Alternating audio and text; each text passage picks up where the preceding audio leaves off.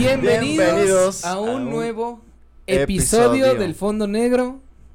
Este episodio es completamente especial. Muy especial, amigos, muy especial. Ya que como se los prometimos, en tercera temporada íbamos a traer a los grandes. A los grandes. Y qué mejor, en esta ocasión, tenemos al maestro Víctor Urbán. ¿Cómo está, maestro? Muy buenos días, muchas gracias por tomarnos en cuenta. En cuenta. No, muchísimas gracias, a usted por, haber aceptado nuestra invitación y esperemos que, que, se la pase bien y que nos pueda contar un poquito acerca de, de, de su vida en general, de, de cómo fue esta, este, ¿cómo se dice? Esta chispa cuando encuentra uno el amor por la música y encuentra el amor por un instrumento ¿Cómo ha sido para usted esta parte? ¿Cómo, cómo expresar esta parte a través de un instrumento? Bueno, yo desde niño ya traía esto por mi papá, mis abuelos. Eh, o sea, digo abuelos porque mi abuelo y todos sus hermanos eran músicos, mi papá y todos sus hermanos eran músicas. Eh, yo y todos mis hermanos somos músicos, entonces ya como que es una cosa natural, como hablar, ¿no? Entonces nuestra, nuestro idioma, mm, muy sui generis, por supuesto, es la música, ¿no? Eh, y, esto ya, pues realmente viene de arriba, del cielo, ¿no? Que, nos, que ya la, tradición, la sangre misma, ¿no? Que yo digo es que es musical en, nosotros, que, no te, que no tenemos ningún mérito, sino que ya nos viene solos. Entonces, el gusto por la música fue desde niño. Yo casi no me acuerdo cuando empecé a estudiar la música porque mi papá empezó a enseñarnos a mi hermano Ángel y a mí eh, desde muy pequeños. Yo apenas me acuerdo cómo nos daba un centavo de esa época quien diera primero la, lección de solfeo, ¿no? Siempre me ganaba mi hermano Ángel, ¿no? Pero este, ya la decisión eh, definitiva fue cuando ingresé al Conservatorio Nacional de Música, ¿no? O sea, cuando decidí completamente estudiar la música y este, y pues con el apoyo de, varias personas, ¿no? Fue que logré salir de mi pueblo, que es Tultepec, Estado de México, el municipio de Tultepec, porque aquí hay cerca hay un, San Pedro de Tultepec, que es delegación de Lerma, ¿no? Pero al municipio que está cerca de Coacalco, Ecatepec, de lado, el norte de la Ciudad de México. Y entonces, este, cuando ya decidí salir, hubo muchas personas que me ayudaron porque mi papá solamente se dedicaba a la música, sí, que era un, para mí era, un, es era genial mi papá, ¿no? Eh, él fue el que compuso el primer himno del Estado de México y ganó el concurso junto con la letra que la hizo Horacio Zúñiga, el gran poeta mexiquense, ¿no?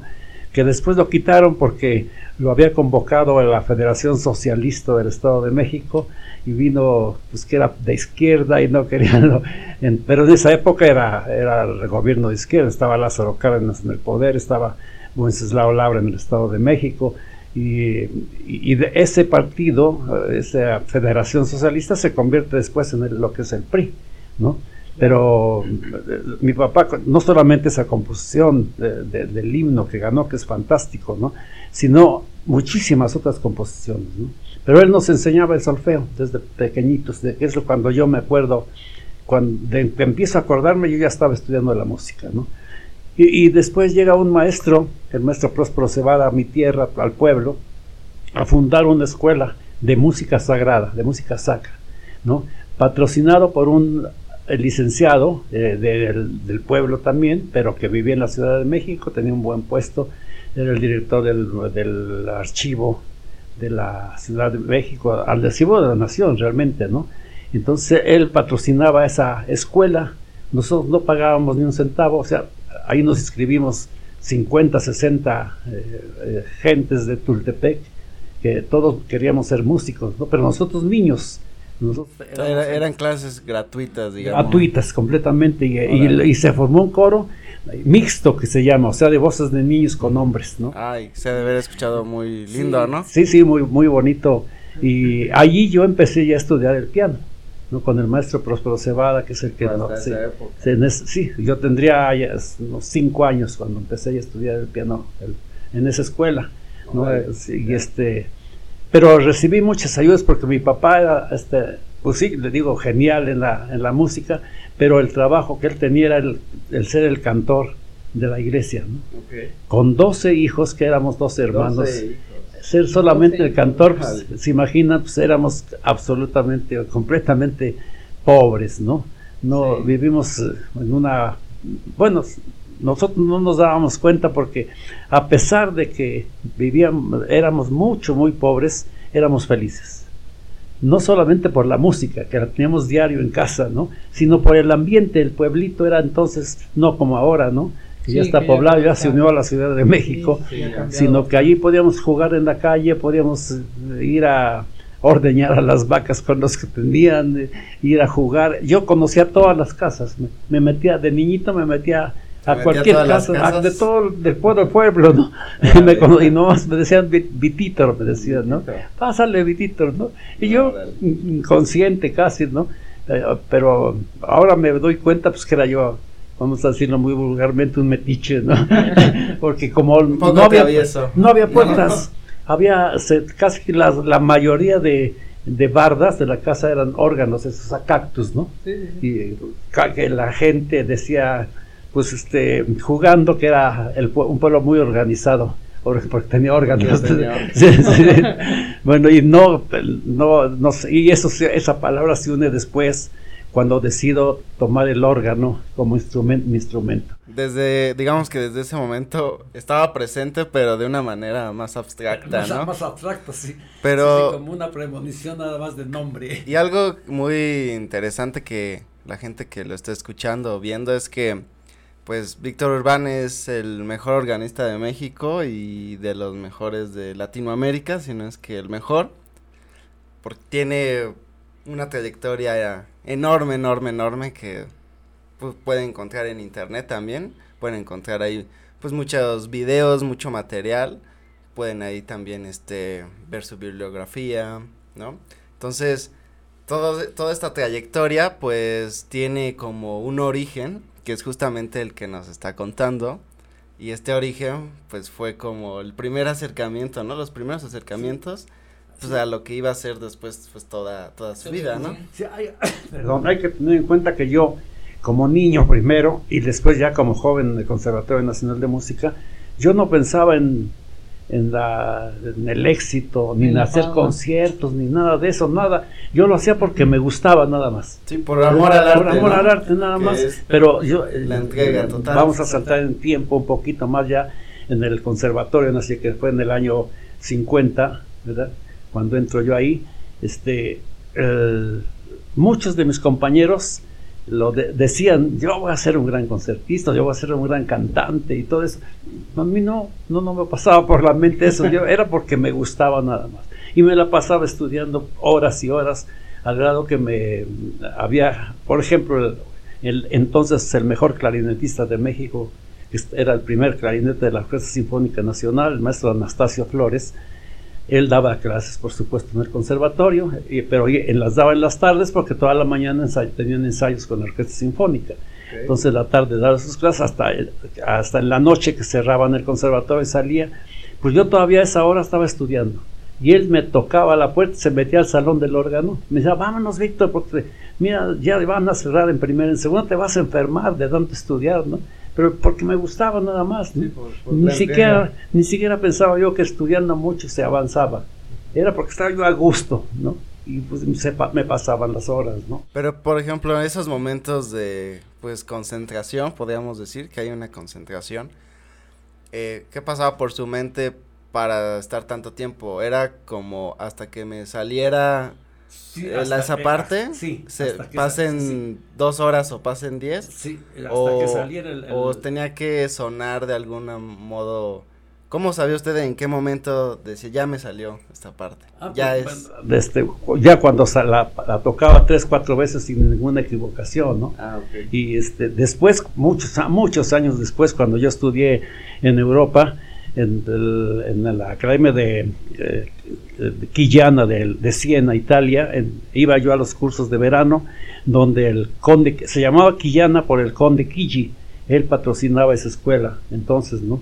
Y, este, y llevaba los mejores, eran dos meses en las meses de vacaciones, que era el verano, y, y pagaba a los mejores músicos del mundo de la época, ¿no?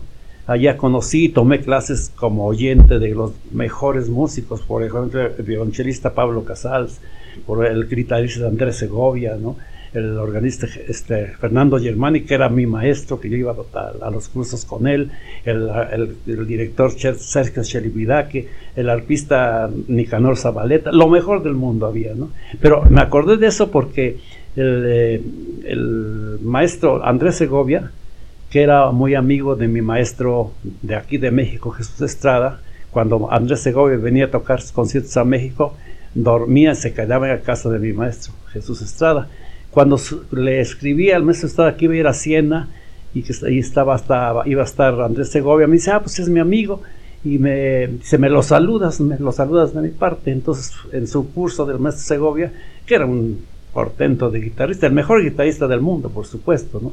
Es el que introduce la música clásica en la guitarra. Deja ya la música eh, gitana, digamos, este, de esto, todo esto, y, y toca baja en la guitarra, ¿no? Y entonces ya lo fui a saludar. Ah, sí, Chuchín, me dijo Jesús Estrada, mi maestro. Siéntate y me sentó junto a él, ¿no? En, su, en varias de sus clases. Pero me viene a la mente ahorita porque él, él dijo, diciendo, eh, digo, llevando lo que ustedes dijeron de tantas horas de estudio, que lo oí que, lo, que les dijo a sus alumnos, no hay pasaje, por muy difícil que sea musical, que no salga después de 100 repasos. Así lo dijo y ya se me quedó en la mente, ¿no? Entonces hay que, hasta que salga ese pasaje, yo lo estudiaba 100 o 200 veces hasta que saliera, ¿no? Y lo sigo haciendo, porque, este, por ejemplo, ahorita estoy preparando un concierto para Mérida, para Yucatán, y estoy, eh, porque va a ser de Navidad, y este, generalmente todo el año no toco música de Navidad, entonces ahorita la estoy preparando, y estoy, me paso horas hasta que salga hasta que salga. Y como dices tú. Ah, ¿En, dónde va a ser el evento, perdón? En la parroquia de la Mejorada, en, Mérida. ¿Qué día? Eh, no sabemos todavía. Todavía no. Todavía, porque apenas acaban de obtener el. Va a ser el estreno del órgano. Entonces, apenas el día 13, eh, o sea, lunes, va a ir el técnico a instalarlo. El órgano allá en la iglesia de la, Señora del Carmen, que le llaman la Mejorada. Y este y cuanto esté, entonces van a poner fecha apenas. Ok, perfecto. Para que estén todos atentos a las redes sociales, vamos a empezar también, vamos a promocionar ese evento que va a ser. Sí, podemos poner el link de. El link, o va a ser, yo creo que, si no es que el último del año, ¿no? Creo Casi yo seguro, que podría ser de la Sí, será así. Entonces, este, para que estén atentos. Yo tengo, tengo una, una, este, yo creo que, no sé si controversia, pero eh, usted menciona que su familia siempre fue de músicos, todos. Pero en la actualidad yo he visto mucha gente que, que realmente no es lo que le apasiona, ¿no? O sea, que yo puedo ser de una familia, este, que no, por ejemplo, en mi caso, que nadie es músico, pero yo sí lo soy. Y en su caso, que todos fueron músicos, a veces, inclusive ni eso es suficiente para que a lo mejor y agarrar a gusto por la música y a lo mejor y dedicarse a otra cosa, ¿no? Sí, eso sucede. Por ejemplo, ya con los sobrinos míos, ya, ya se ha perdido muchísimo de eso. La mayoría de mis sobrinos no son músicos, ya. Ya esa tradición de que todos los hermanos... Sí, ya se va perdiendo. Se va, se va perdiendo, se va diluyendo, ¿no? Y, y ahorita yo, contados son, hay un sobrino que está estudiando en Italia, clarinete magnífico, ¿no? pero podríamos, eh, otro sobrino que es director de la OFIT, de la Orquesta Filarmónica de la Ciudad de Toulouse, Gerardo Urbani Fernández, o sea, son contados los sobrinos que se dedican a la música. La mayoría este, hacen otra cosa. Tengo un, sobrino cantante que está en el coro de la Basílica de Guadalupe, ¿no? También son músicos distinguidos, pero son pocos dentro de los sobrinos. Entonces sí se se pierde esa tradición de que todos, en mis todos, mi abuelo y todos sus hermanos músicos, mi papá y todos sus hermanos músicos, yo y todos mis hermanos músicos, ¿no? Ya los sobrinos ya no. Pues, o sea, tienes razón, ¿no? Yo creo que también lo que sucede mucho es que eh, para enamorar o poder como hacer que alguien se enamore de algo en concreto, por ejemplo, sobre todo en las artes, ¿no? Como en la música o, la pintura o, o, la fotografía, el cine. Eh, tiene que esa persona pues tener como estar dispuesto como a enamorarse de, eso que le van a enseñar, ¿no? Y a veces puede que no suceda nada, a veces a lo mejor se le enseña y pues nada más termina en un, ah, pues ya aprendí como un poco, pero hasta ahí. Ya está, sí, porque no tiene la vocación, ¿no? Sí, que yo siempre digo que para ser músico y poder destacar se necesitan tres cosas importantísimas, la vocación, ¿verdad? La disciplina que es importantísima, o sea, del estudio, ¿verdad? Y, este, y la, eh, el talento, o sea, tener...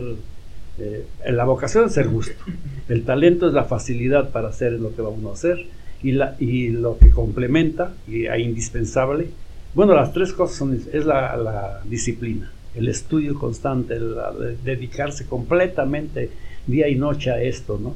Eso es, eso es lo que es en la música. Entonces, este, en mi familia, actualmente, solamente tres de mis hijas se dedican a la música, porque las otras dos, una es arquitecto y otra es este, historiadora, ¿no? pero la mayor es cantante, Olivia, después este, Carol es violinista y cantante, y Ornella es, cantante y pianista y eh, maestra de música, ¿no? Pero las otras dos, o sea, ya se diluyó ahí, ya, no, fue toda, ya no, fue toda la familia, sí. Como a lo mejor le hubiera gustado, ¿no? Digo, al final fue una tradición familiar que fue de generación en generación. Y a lo mejor, y, inclusive yo creo que podría decir que a pesar de que sus dos hijas que no siguieron a lo mejor el camino de la música, al final se dedicaron a algo que también tiene que ver con creatividad, con ah, arte, ¿no? Entonces, creo que es una parte este, que, que a lo mejor y no es como, a lo mejor a usted le hubiera gustado, que hubiera seguido la tradición familiar, la música, pero este sí es una parte pues esencial. ¿no? yo, a mí me gusta que se dedican a lo que ellos quieran. Por supuesto, las la parte de la libertad. libertad y, este, y, y de alcanza se han dedicado todas, me complace, o sea, estoy contento con todas, ¿no? Este, no importa que la arquitecta sea haga una cosa de o la historiadora que por cierto tiene mucho que ver con la música porque ahorita es el, la jefa del espectáculos del Palacio de la Música Popular Mexicana en Mérida en Mérida, Yucatán, ¿no? El Palacio de la Música es a nivel nacional, ¿no? Y ella es, la que organiza todos los eventos ahí de, de esa, de esa Palacio de la Música de ahí. O sea, está muy relacionada con la música también, pero es historiadora. Claro.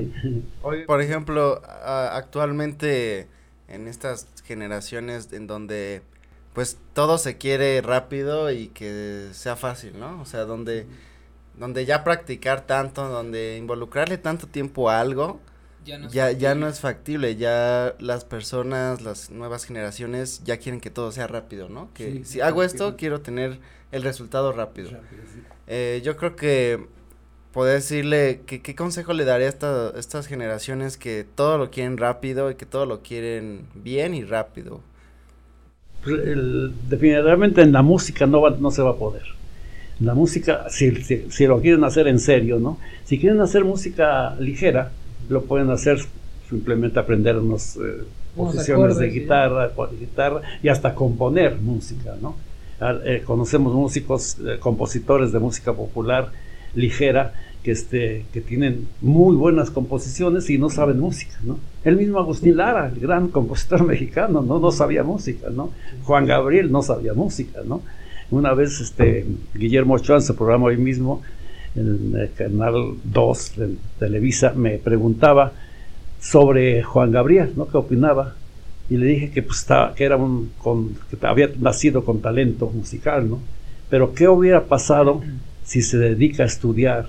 Tendríamos otro Mozart en México, con ese talento y con estudios profesionales a, fondo, eh, Juan Gabriel hubiera, sido otro Mozart y sería mexicano.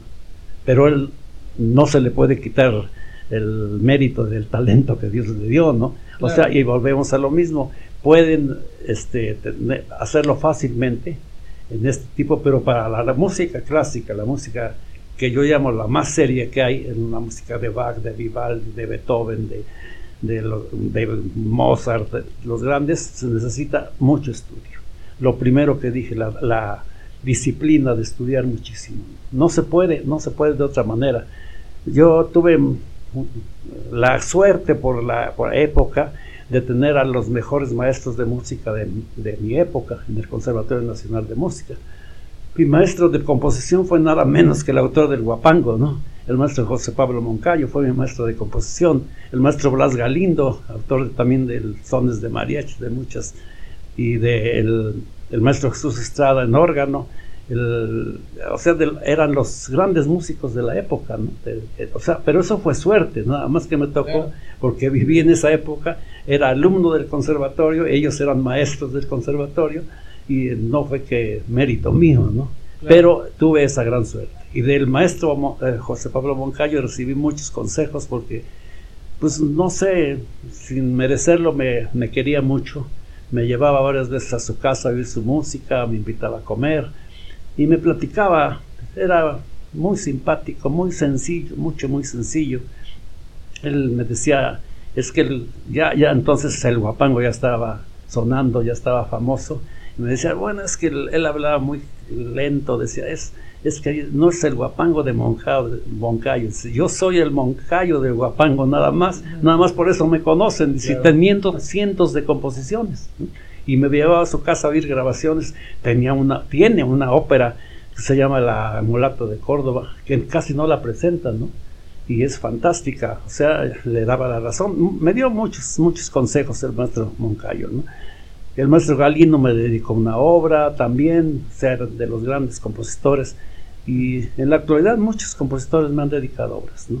Ramón Noble me dedicó bastantes obras. Mi maestro, mi maestro Jesús Estrada, me dedica una obra, le, pone ahí a Víctor Urbán, mi alumno distinguido, en la partitura. O sea, ya saltando muchos años hasta la fecha, para llegar ahorita como estoy viviendo, estoy muy satisfecho. He tenido muchas satisfacciones, muchísimas.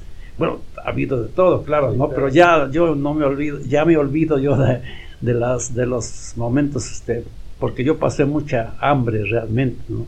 Es, como que es muy fácil decirlo, pero sí yo pasé hambre realmente, ¿no? Al grado de que me di un surmenage, ¿no? De estudiar tanto, de no comer, de no, no, tener alimento, tuve ese agotamiento, ¿no? Y tuve que dejar inclusive de estudiar un, mes o más, se me cayó el pelo, ¿no? O sea, pero de esas cosas ya no me acuerdo. Me acuerdo de todas las satisfacciones que me han dado a la gente, eh, pues, quizás sin merecerlo, ¿no? Por ejemplo, pues en el conservatorio fui alumno, fui la, parte de la sociedad de alumnos, fui maestro, fui del sindicato de maestros del conservatorio y fui director del Conservatorio Nacional de Música. O sea, pasé por todas las etapas, todas las etapas, ¿no? Exactamente. Y he recibido muchísimas este, eh, satisfacciones. Esa es una gran ser director del Conservatorio Nacional de Música para mí es una gran satisfacción que, que, la tuve y que logré la autonomía de la escuela que después la perdieron otra vez pero pero esta me la concedió el presidente de la República el licenciado eh, Luis Echeverría.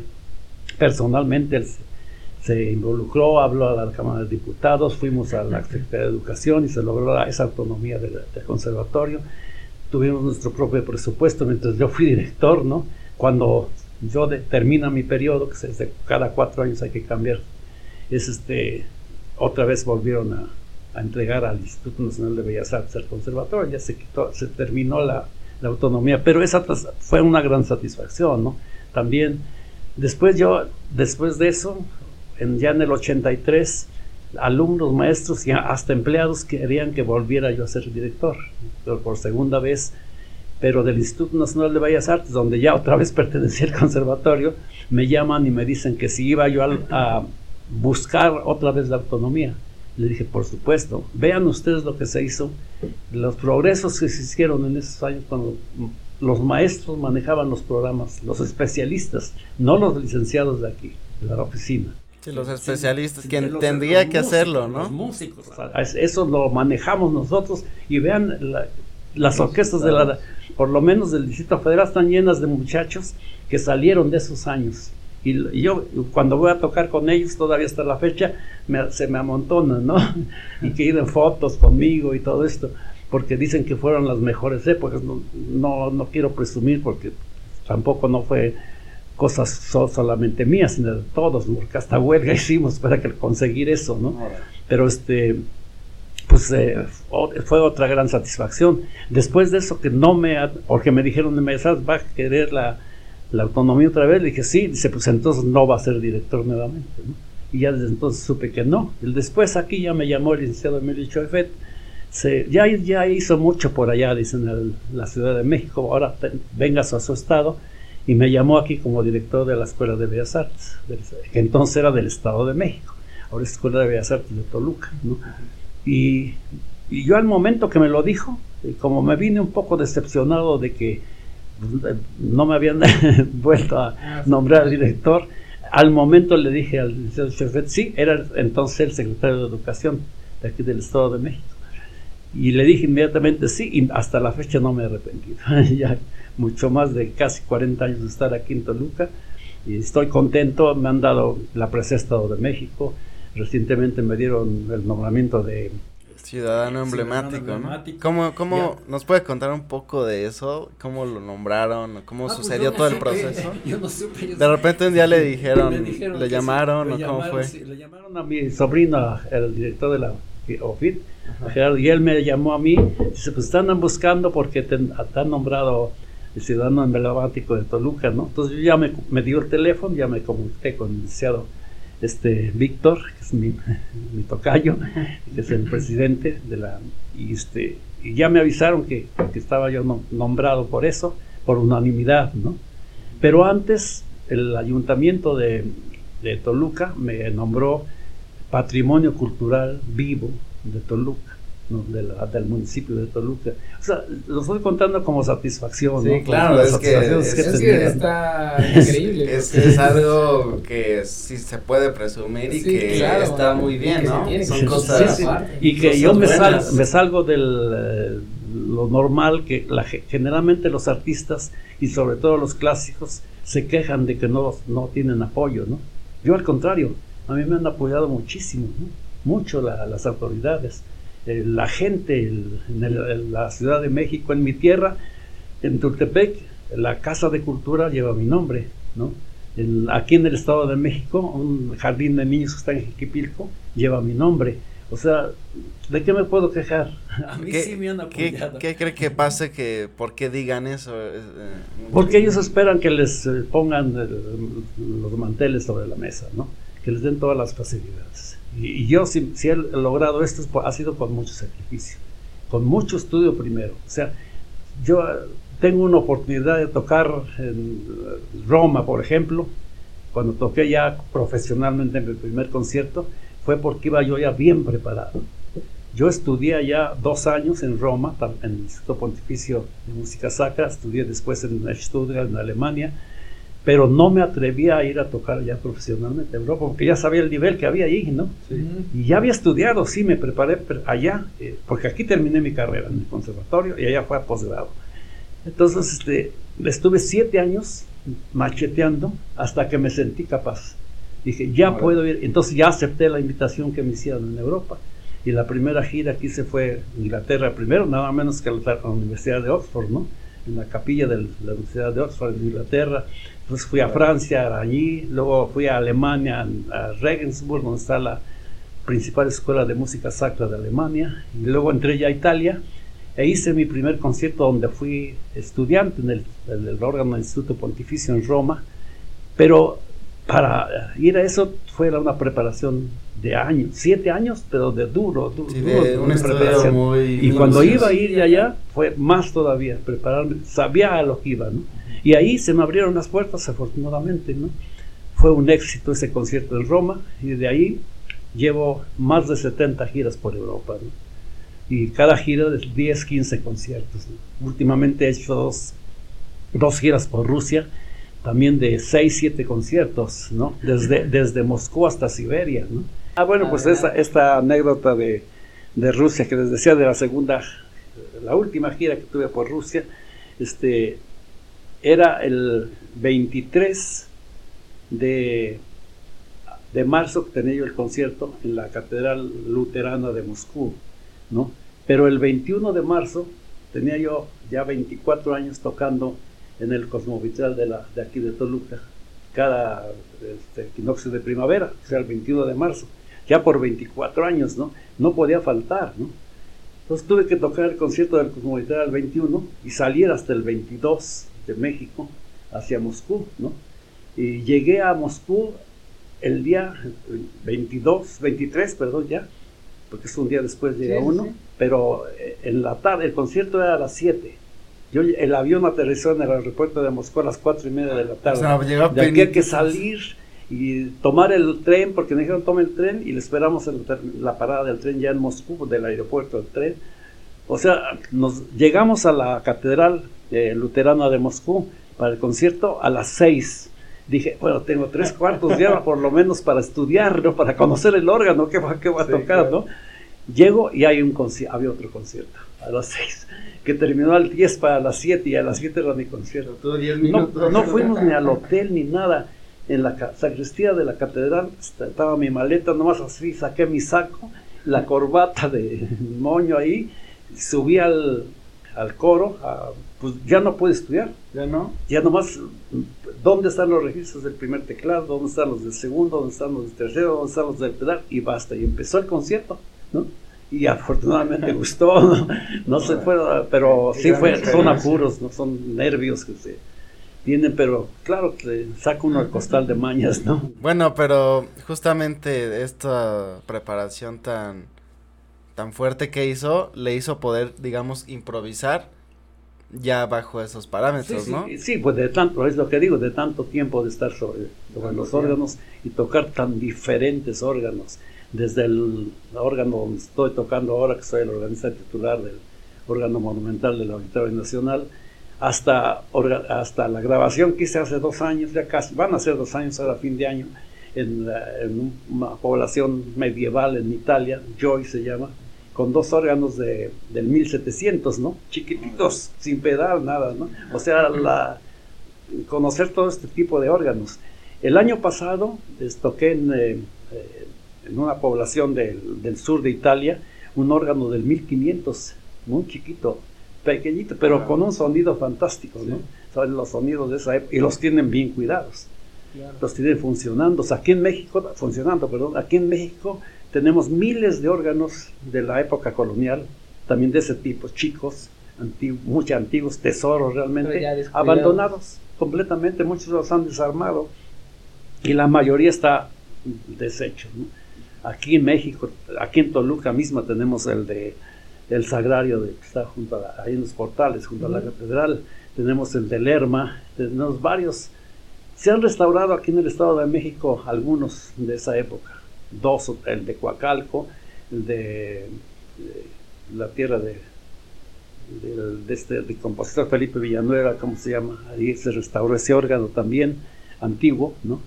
Pero hay muchísimos más que nos, desde el Estado de México, en toda la República, no, no miento, son más de mil órganos pero abandonados. Otra anécdota es cuando el licenciado Leonardo Colosio fue candidato a la presidencia de la República, me invitó a hacerla, a acompañarlo en su gira por el Estado de México.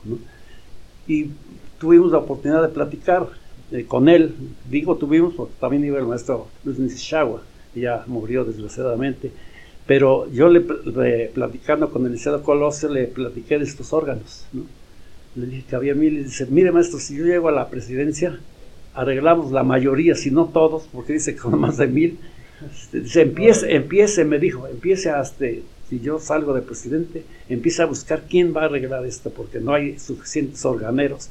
Organeros, el que arregla los órganos, el que fabrica órganos, el que los testa, organistas, el que los tocamos, ¿no? Dice, busque quién pueda eh, hacerle. Dije, sí, pues traemos del extranjero y, y se hace, ¿no? ¿Se imaginan a quién le dolió más la muerte de sí, con esa promesa ya, ¿no?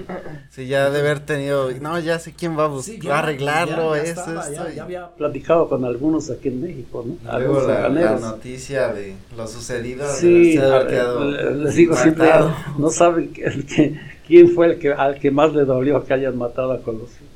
Pues yo estaba con esa, hasta preparando, porque me dijo, prepare ya.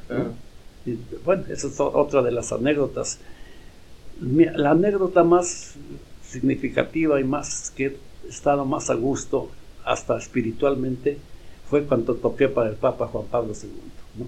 La primera vez que vino a México, me habla, yo tocaba siempre cuando el tenor Pedro Vargas cantaba en iglesias, que lo invitaban a bodas, a primeras comuniones, siempre me invitaba a mí para que lo acompañara a Lora, ¿no?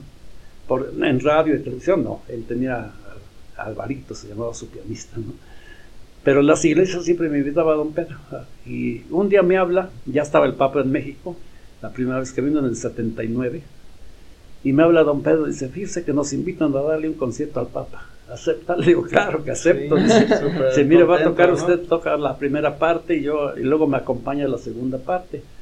Ah, claro que sí, y me hace muy simpático don Pedro, pero no pagan, ¿eh? Le digo, no, yo pago por ir, por ir a tocar. Y fuimos, tuvimos que estar a las 5 de la mañana porque pues, por la seguridad que tienen tenía que salir esas, actividades el Papa, porque el concierto fue donde él vivía, en la delegación apostólica de la, apostólica de la Ciudad de México, donde él era casa aquí en México, digamos.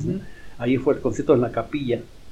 Y este, llegamos a las 5 de la mañana, don Pedro y yo, y estábamos ensayando en, él en voz baja y sonando un poquito, vacía la capilla, cuando yo sentí una presencia aquí, y a un metro mío el Papa, sin guarura, sin nadie, parado viéndonos y sonriendo, ¿no? Fue una impresión fantástica que no la olvido nunca.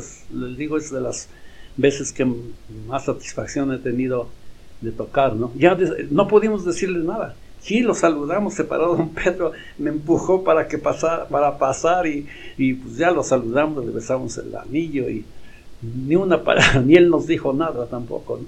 Ya después sí, ya platicamos con él, nos hizo un regalo, nos dio un rosario y este, nos dio, quiso darnos la comunión él personalmente, ¿no? Y yo le regalé un disco mío, don Pedro le llevó también un regalo, y, pero esa fue de las satisfacciones grandes. Antes, cuando les platiqué que llegué por primera vez a, ya profesionalmente a Roma, a dar ese concierto en, el Instituto Pontificio de Música Sacra, se me ocurrió por eh, ¿cómo se puede decir? Eh, Intuición. Eh, con unos este, sacerdotes mexicanos, salesianos que estaban en Roma, se nos ocurrió la idea de invitar al Papa al concierto que iba yo a dar, porque iba a ser mi concierto el 12 de diciembre, el Día de la Virgen de Guadalupe, fiesta mexicana, digamos, ¿no? Y entonces le mandaron, ellos ya se encargaron de mandarle a decir que si podía se le invitaba a ese concierto que iba a ser en un este, parte del Vaticano, aunque está fuera de la ciudad del Vaticano, el Instituto Pontificio estaba, está hasta la fecha fuera, no dentro del Vaticano, pero cerca, ¿no? Cerca de la Plaza Navona, ahí en Roma. Y este, y bueno, ya se nos ocurrió, pero ya sabiendo que, iba a aceptar el Papa, ¿no? Ir a mi concierto. Pues dos días antes del concierto recibo una tarjeta que dice su santidad lo recibirá mañana 11 de diciembre a las 11 horas una audiencia especial ¿no? con su secretario. este, y mi hermano Gerardo, que estaba estudiando entonces en Roma, lo llevé como mi secretario, ¿no? Y nos fue otra satisfacción. Que el Papa, el Papa Paulo VI me recibió en audiencia especial para disculparse de que no podía ir al concierto. de un Papa salir eso, ¿no? Y, fue fantástico porque bueno, estuvimos ahí con él ni cinco minutos, es unas audiencias cortísimas, ¿no?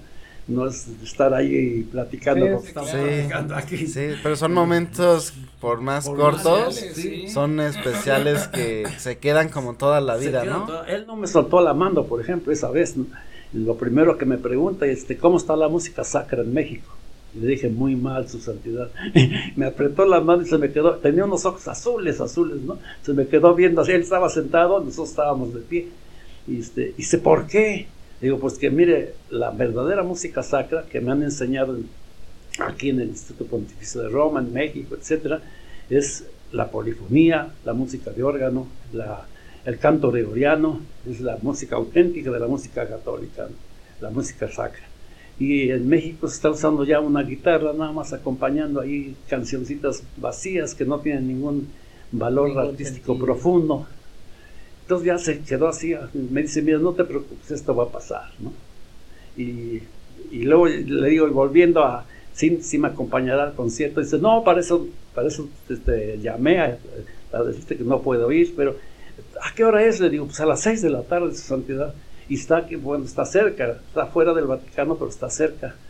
Y este, dice, ah, me, se puso a pensar, ¿no? Pero sus ayudantes que estaban allí juntos, dice, santidad, este, acuérdese que no anda muy bien de salud para salir y muy simpático, sin soltarme la mano, me dice, mira, no me dejan. O sea, son cosas que no se me han olvidado en toda la vida. Sí, yo creo que gestos muy nobles porque pues hacer todo esto para decirle que no iba a poder como también y significa mucho y además habla mucho de esa persona, sí, ¿no? Sí, de, gente que pues, es un papa, son papas los dos, por ejemplo, Pablo, Juan Pablo II, pero sencillísimos, como gente normal, así, como amigos casi, casi, ¿no?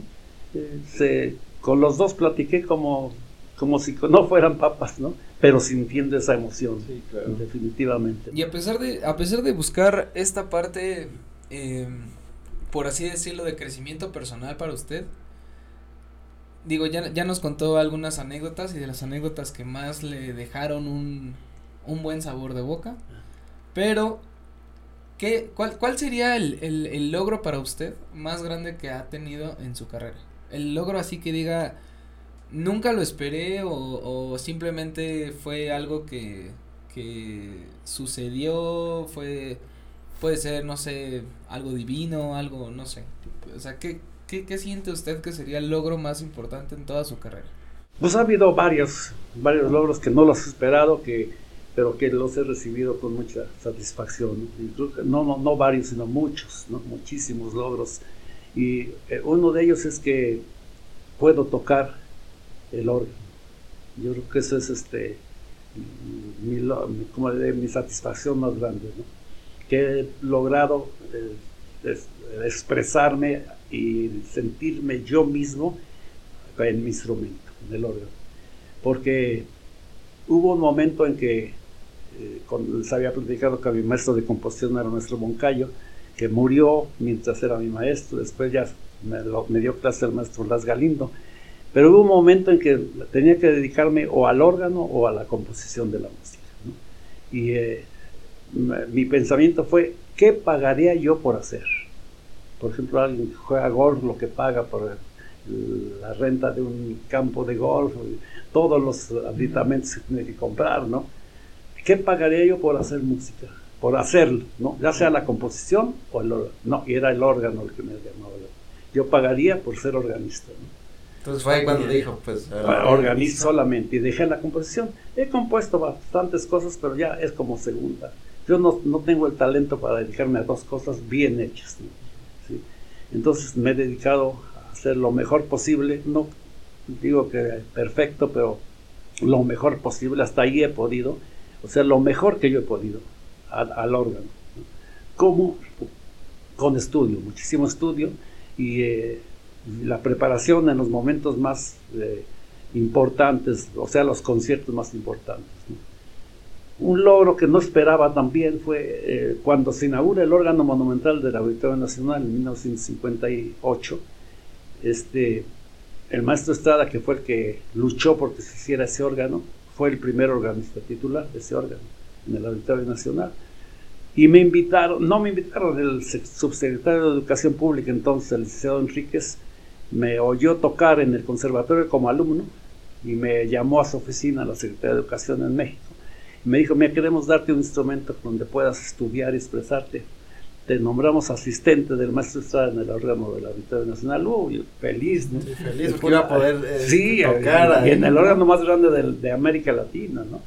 Y, este, y pues ya fui 21 años al, este, asistente del mi maestro Estrada, hasta que nos, nos corrieron, digamos, salimos de ahí. Pero años después, hace ya 21 años, me llaman del auditorio y me, como que me hicieron una prueba, ¿no? Este, me llamaron que había una reunión de médicos eh, y, que querían que tocara yo una pieza en el órgano sin estudiar ni nada. por eso digo que fue a lo mejor una prueba.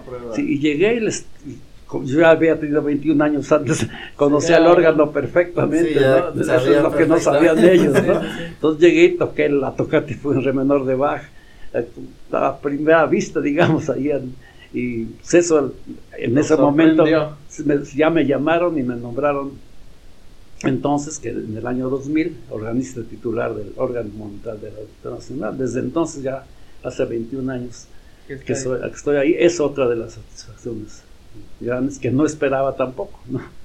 Y aquí yo creo que podremos, podríamos cerrar esto preguntándole qué es lo que sigue para Víctor Urbán. Digo, ya han, han sido millones de logros. ¿Hay todavía hay algo que quiera hacer? ¿Todavía algo que quiera, este, no sé, experimentar, este, no sé, realmente algún lugar que todavía le falte tocar? Bueno, me falta tocar, ya he tocado ya en cuatro continentes, países de cuatro continentes, de Europa, todos los, todos los países de América, desde Canadá, no, pero de Estados Unidos hasta Argentina, pasando por Centroamérica, toda Sudamérica, el norte de África, ¿no? Pero Australia no. Entonces sí me gustaría ir eh, todavía a Australia, ¿no? Y estoy pensando que por medio del, si me ayudan las autoridades del Auditorio Nacional, hacer una propuesta para, sé que hay un magnífico órgano en el, el Teatro de la Ópera de Sydney, y ojalá para, para poder sentirme de que he tocado en los cinco continentes. ¿no? Sí, claro. fenomenal. Creo, creo que, que usted es un vivo ejemplo de lo que es tener eh, las, las tres cosas que cualquier músico desearía tener, que es la vocación, la disciplina y el talento. ¿No? Realmente eh, creo que hoy en día se puede se puede visualizar más a una persona que tiene disciplina a más que una que tiene talento. Porque realmente la mucha gente de las que nacen con el talento de cantar, de tocar un instrumento, como usted dice, si no tienes una disciplina para, para poder salir adelante, nunca, nunca vas a, a, lograr el potencial, que es el 100% de tu potencial, para inclusive llegar a transmitir algo, ¿no? Entonces, creo que, que a pesar de, de, de, todo lo todo lo que tuvo que pasar para ser lo que hoy es este Víctor Urbán, realmente eh, personalmente yo me siento muy agradecido que haya aceptado nuestra invitación, que haya estado aquí, nos hubiera podido compartir un poquito, pues acerca de su vida, acerca de todo, creo que es bastante interesante. Y este, y bueno, queríamos agradecerle por, por todo, realmente. no, definitivamente es un honor que esté aquí y que además nos haya dado pues su tiempo tan valioso en este, pues en este espacio que pues nosotros lo usamos para poder pues transmitir mensajes a, otras personas, a, a, quien nos escucha o nos ve y que pues sí sabemos que es un pedacito chiquitito de todo lo que de todo lo, que, ha logrado. usted ha logrado. al que, agradezco soy yo a ustedes que se hayan fijado en mí, que me hayan invitado, ¿verdad? Y este les agradezco muchísimo esta distinción porque es una distinción y un honor para mí. Creo que esta parte de que nos ha demostrado que, hacer estas tres cosas de vocación, tener talento y la disciplina sobre todo, yo sé que le, le, va a llegar esa oportunidad de irse a Australia, no, no solo se lo merece, sino siento inclusive que está destinado a que así sea, porque ha sido una trayectoria impresionante. Y, y como, bueno, comentó Max, esto ha sido una cosa tan pequeña y tan breve de lo que realmente ha pasado por toda su vida y esperemos que, que esta experiencia le haya gustado. Eh, nos gustaría dejarle a, todos los que nos están viendo y todos los que nos están escuchando, si tienen alguna pregunta en específico. Sí, estaría bien que si tienen alguna pregunta pudieran, eh, pues, hacérnosla saber o escribirla y ya nosotros pasársela, que usted la pueda ver. La claro, y, y bueno, para que puedan participar, vamos a dejar aquí en el video las redes sociales del maestro Víctor Urbán. También para que vayan a seguirlo, para que vean todo lo que, todo lo que se puede eh, apreciar. Sí, y conciertos o donde puede, como, pueden ver para a futuro algún concierto, irlo a ver. Este, Efectivamente, ahí lo vamos a poner, este, para que todos nuestros, nuestros videntes y nuestros oyentes, llamados los fonditos, puedan ir vayan y, vayan y vean y apoyen el talento mexicano, ¿no? Así es. Maestro, muchísimas gracias por estar aquí. De verdad, muchas gracias. Y de verdad, toda la gente que lo está viendo, es una joya este, este episodio. Yo creo que... Yo creo que ha sido la cereza del pastel del año. La cereza del pastel. La verdad. Y, e investiguen para que vean realmente, pues, quién, a quién está aquí con nosotros.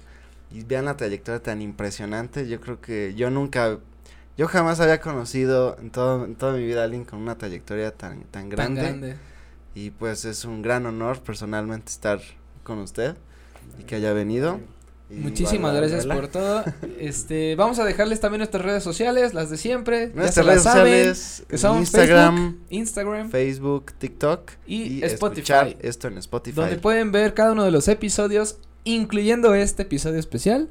Lo van a tener para que lo puedan escuchar en su coche, en su cocina, cocinando, estudiando, donde quieran. Donde quieran. ¿Algo que quiera decir para Nada más agradecerles a ustedes de esta invitación, que esa, pues, me explayado un poquito.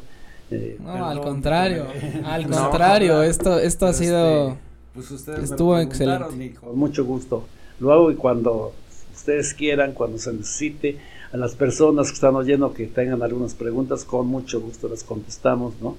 Y este, a ustedes, con ustedes estoy a sus órdenes. ¿Y algún consejo que les quiera dar a las generaciones nuevas que quieren emprender su camino a la música?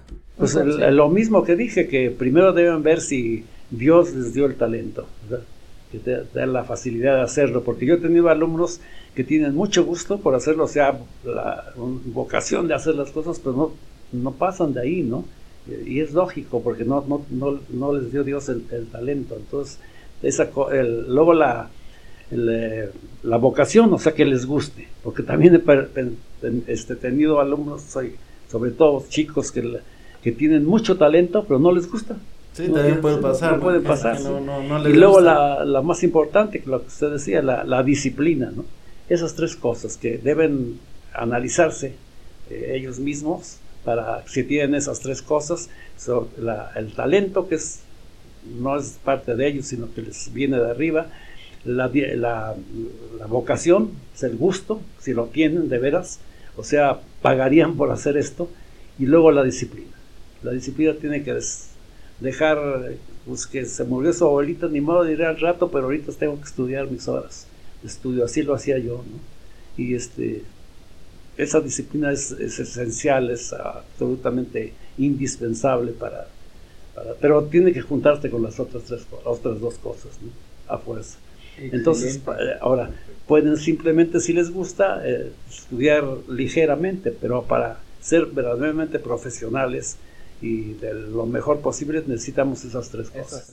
Excelente. Pues bueno, ya lo saben. Cuídense mucho, fonitos. Muchas gracias por sintonizarnos. Gracias por ver Nos este estaremos viendo en un episodio otra vez, uno especial. Porque este mes y este año que viene vamos episodio especial. con puro episodio especial. Pues muchas gracias amigos por vernos. Nos vemos. Cuídense mucho. Nos vemos hasta un próximo episodio. Chao.